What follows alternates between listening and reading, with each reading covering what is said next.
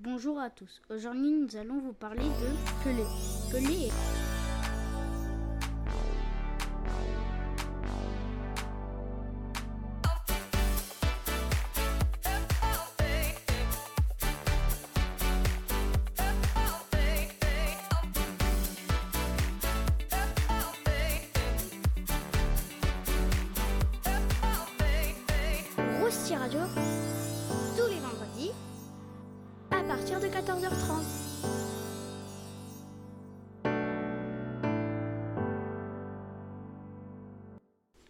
Bonjour, aujourd'hui nous sommes le vendredi 9 décembre 2022, 343e jour de l'année, 22 jours restants, 49e semaine. Horaire du soleil. Le soleil se lève à 8h31 et se couche à 16h53. Durée d'ensoleillement 8h22. Fête. Nous fêtons les pierres fourriers. Dicton. Si décembre et janvier ne font leur chemin, février fait le lutin. Citation. Cueille le jour présent en te fiant le moins possible au lendemain. Au revoir.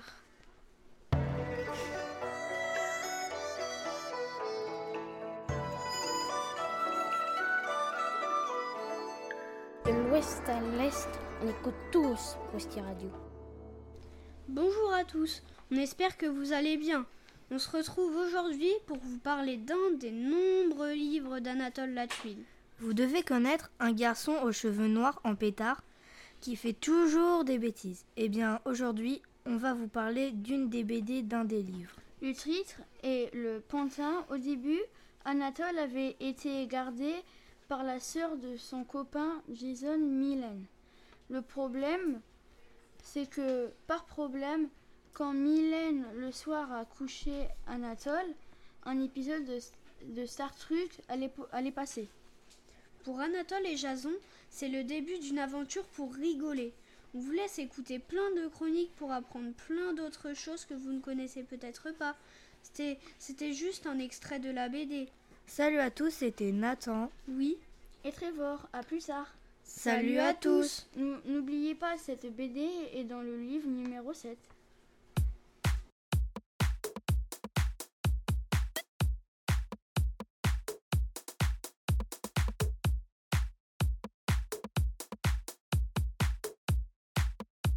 Rousti Radio, c'est pas du pipeau. Coucou tout le monde, c'est Faustine et Charlie sur Rousti Radio pour vous parler de la musaraigne à trompe ou par son nom scientifique Sorex araneuse. En 1756, on a découvert des musaraignes d'eau. Ce sont des mammifères insectivores. Attends, attends, va pas trop vite, tu oublies des choses. Euh, quoi? Euh, que généralement ils sont gris-bruns. Ah oui, ils sont dans la famille des macroxéléméridés. Les musaraignes sont assez proches de la souris avec leur pelage court et leur queue presque nue. On peut les différencier car la musaraigne a un museau en trompe.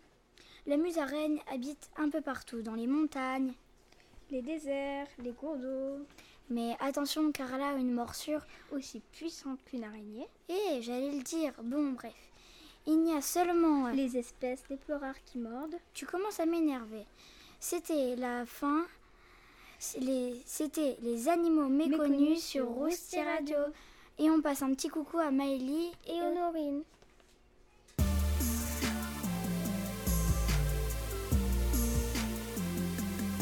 Rousti Radio pour se remplir le cerveau. Les animaux marins. Bonjour à toutes et à tous. Aujourd'hui, nous allons vous présenter le dauphin obscur ou dauphin de Grey. Le dauphin obscur ou dauphin de grès mesure entre 170 et 210 cm. Il pèse 70 à 85 kg. Ce dauphin est mi-partie gris foncé ou bleu noir et une bande grise court de la face à la base de la queue et sépare les deux zones de couleur. La tête au profil régulier s'évase graduellement du bec à l'évent. Il a une grande nageoire dorsale en croissant.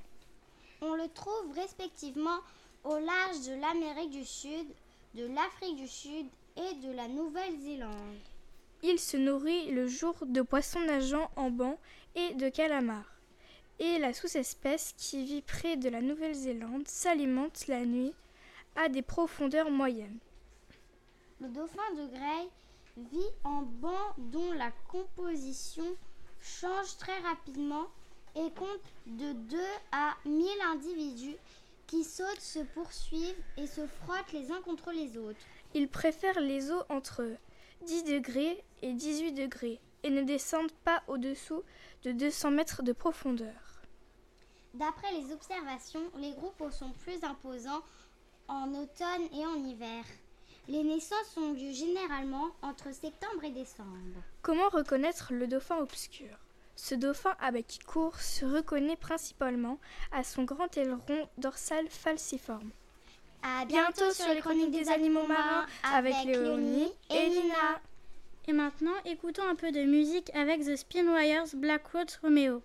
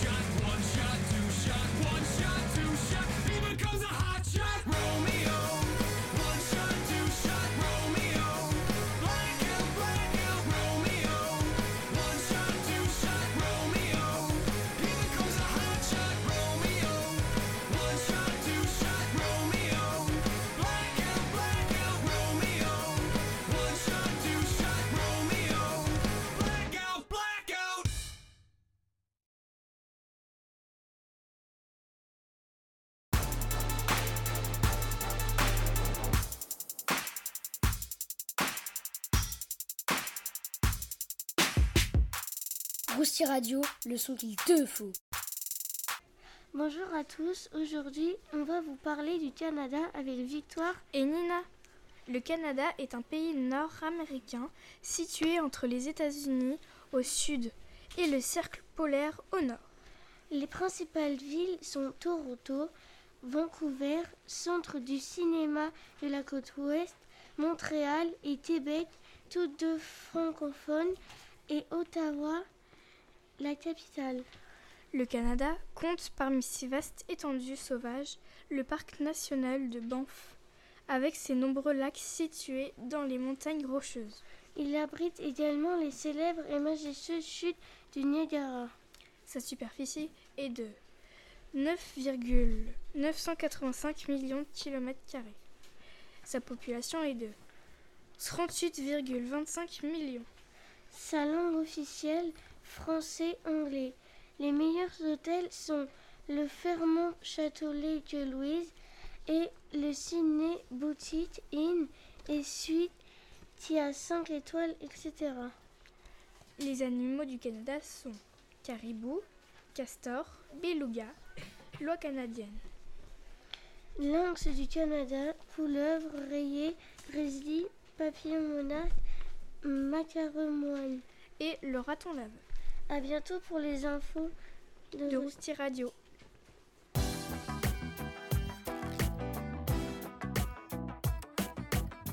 Rousti Radio, le paquebot de l'info.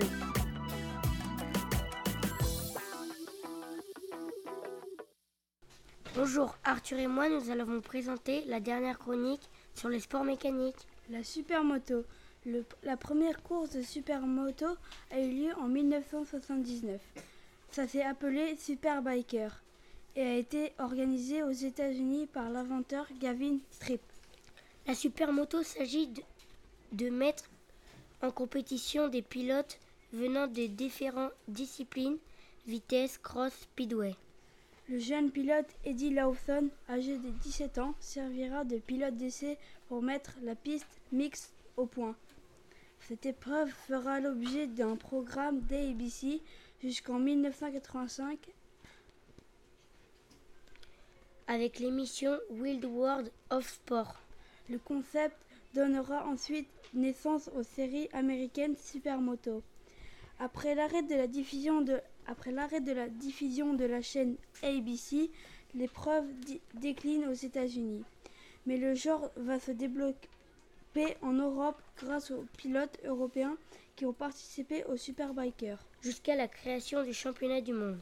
La série revient en force aux États-Unis en 2003, lorsque le championnat supermoto se déroula sous la protection de l'Amérique Motorcycliste Association AMA. Et à bientôt pour de nou- nouvelles chroniques.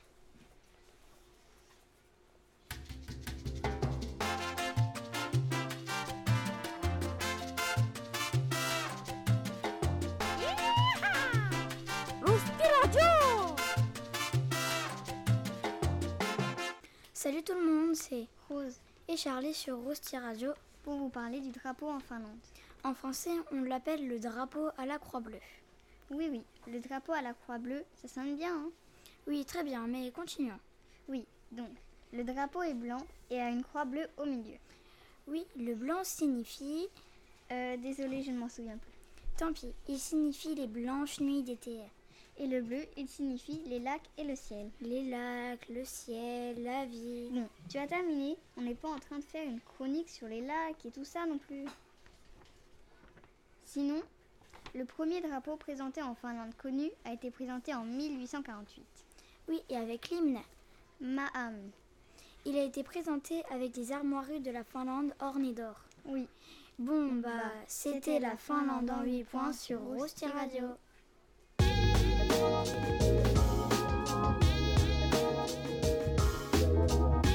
Rousti Radio. Moi, je suis accro. Bonjour et bienvenue sur les chroniques des requins. Je m'appelle Jason. Et moi, Elliot, et aujourd'hui nous allons vous présenter le requin pèlerin.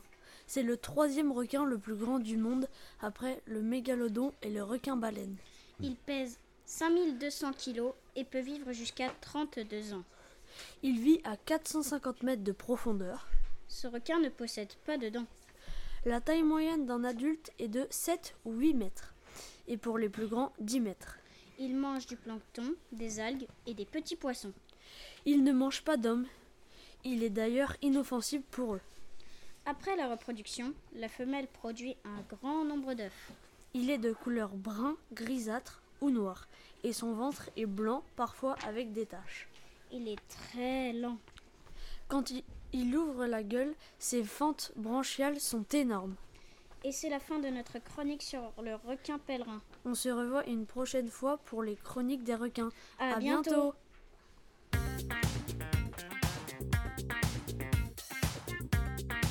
Rousti Radio pour ceux qui aiment l'info. Bonjour à tous. Aujourd'hui, nous allons vous parler de. Diego Maradona. Diego Maradona, né le 30 octobre 1960, C'est un footballeur international argentin devenu entraîneur. durant sa carrière de joueur entre 1970 et 1997, il évolue au poste de milieu offensif. Maradona n'est plus disponible sur FIFA 22. Depuis la fin mars, Electronic Arts a dû mettre à jour son jeu pour désactiver la star argentine. Tout au long de sa carrière, Diego Maradona a marqué 47 buts en sélection nationale. Maradona est décédé le 25 novembre 2020. Diego Maradona n'a jamais reçu de ballon d'or en raison du règlement du ballon d'or. Et il évolue sous le maillot de numéro 10. En 1986, Maradona est capitaine d'une équipe argentine qui veut venger la déroute de 1982. À 25 ans, le joueur argentin dis- dispute sa compétition et il a marqué 620 buts en tout. Il permet donc à l'équipe argentine d'atteindre la finale et de gagner la Coupe du Monde de 1986. Merci de nous avoir écoutés. C'était Timéo Et Anas pour une nouvelle Rousti Radio sur des légendes du football. À bientôt. Et maintenant, écoutons un peu de musique avec Pachyderm, Never Know Meet All.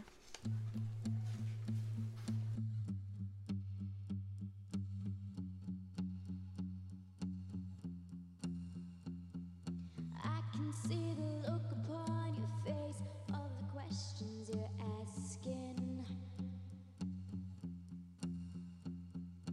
I can see the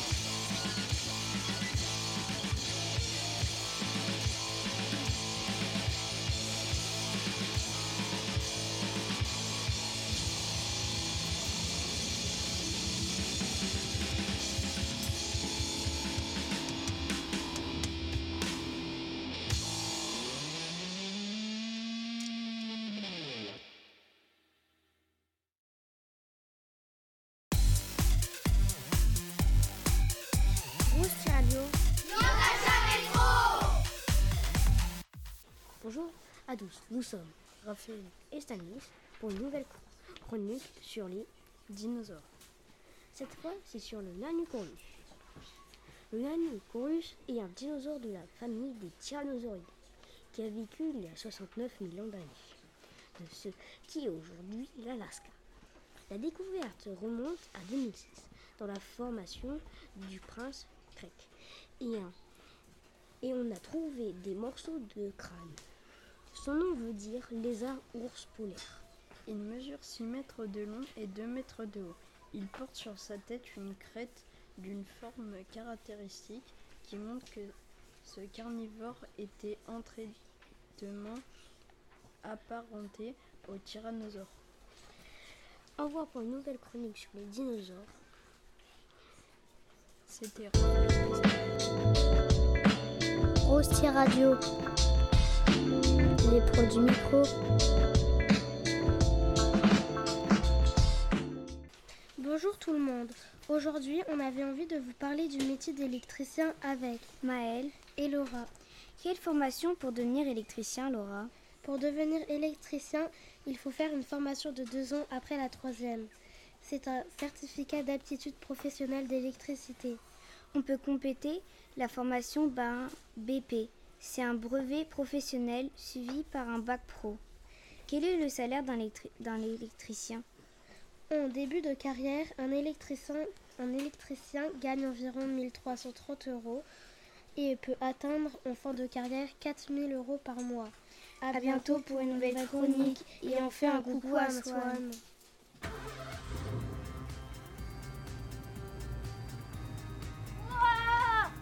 Radio, il y en a sous le capot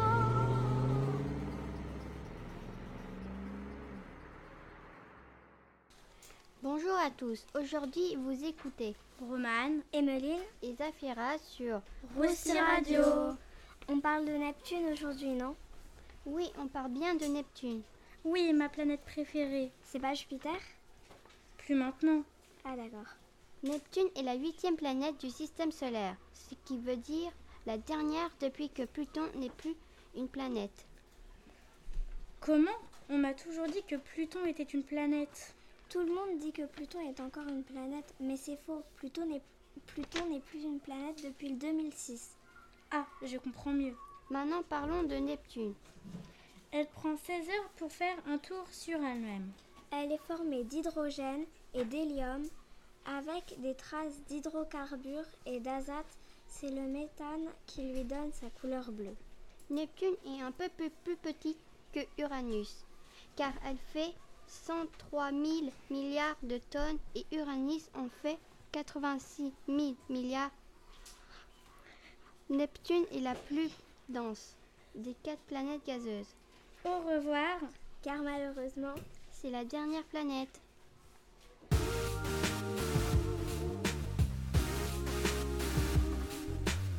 Rousti Radio, pour garder le tempo.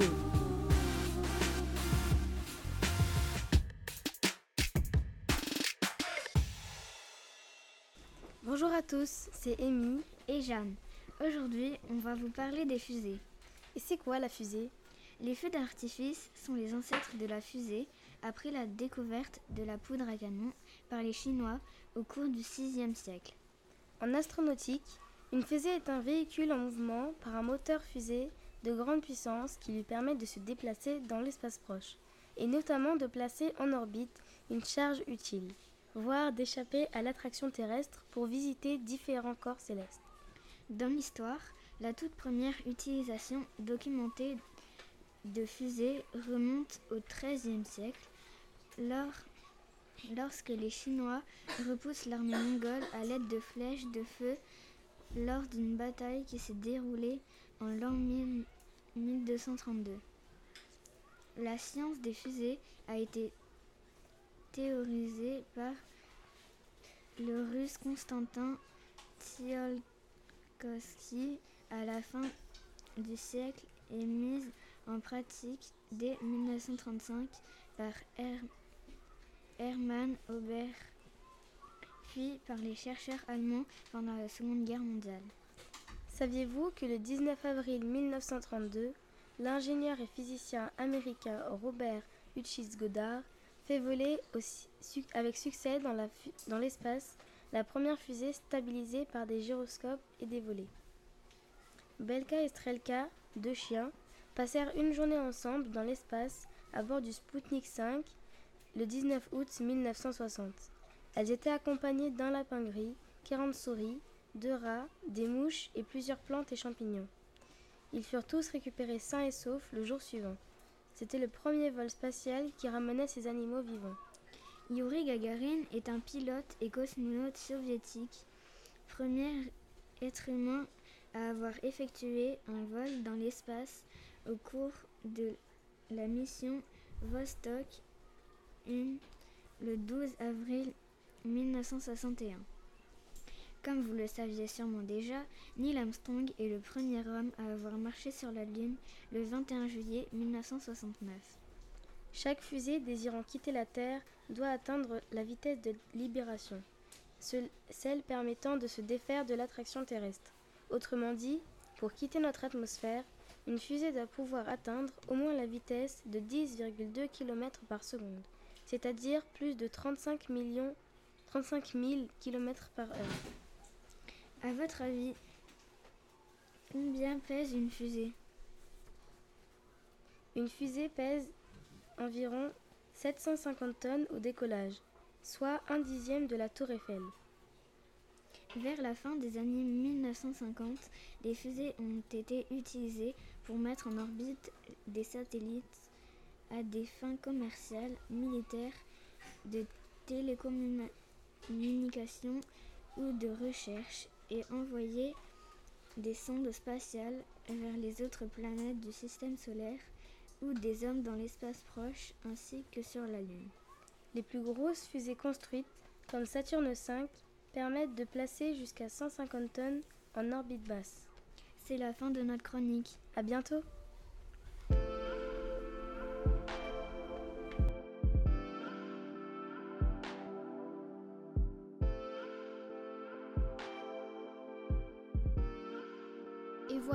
est terminée. Nous vous donnons rendez-vous la semaine prochaine pour une nouvelle Russie Radio. À bientôt.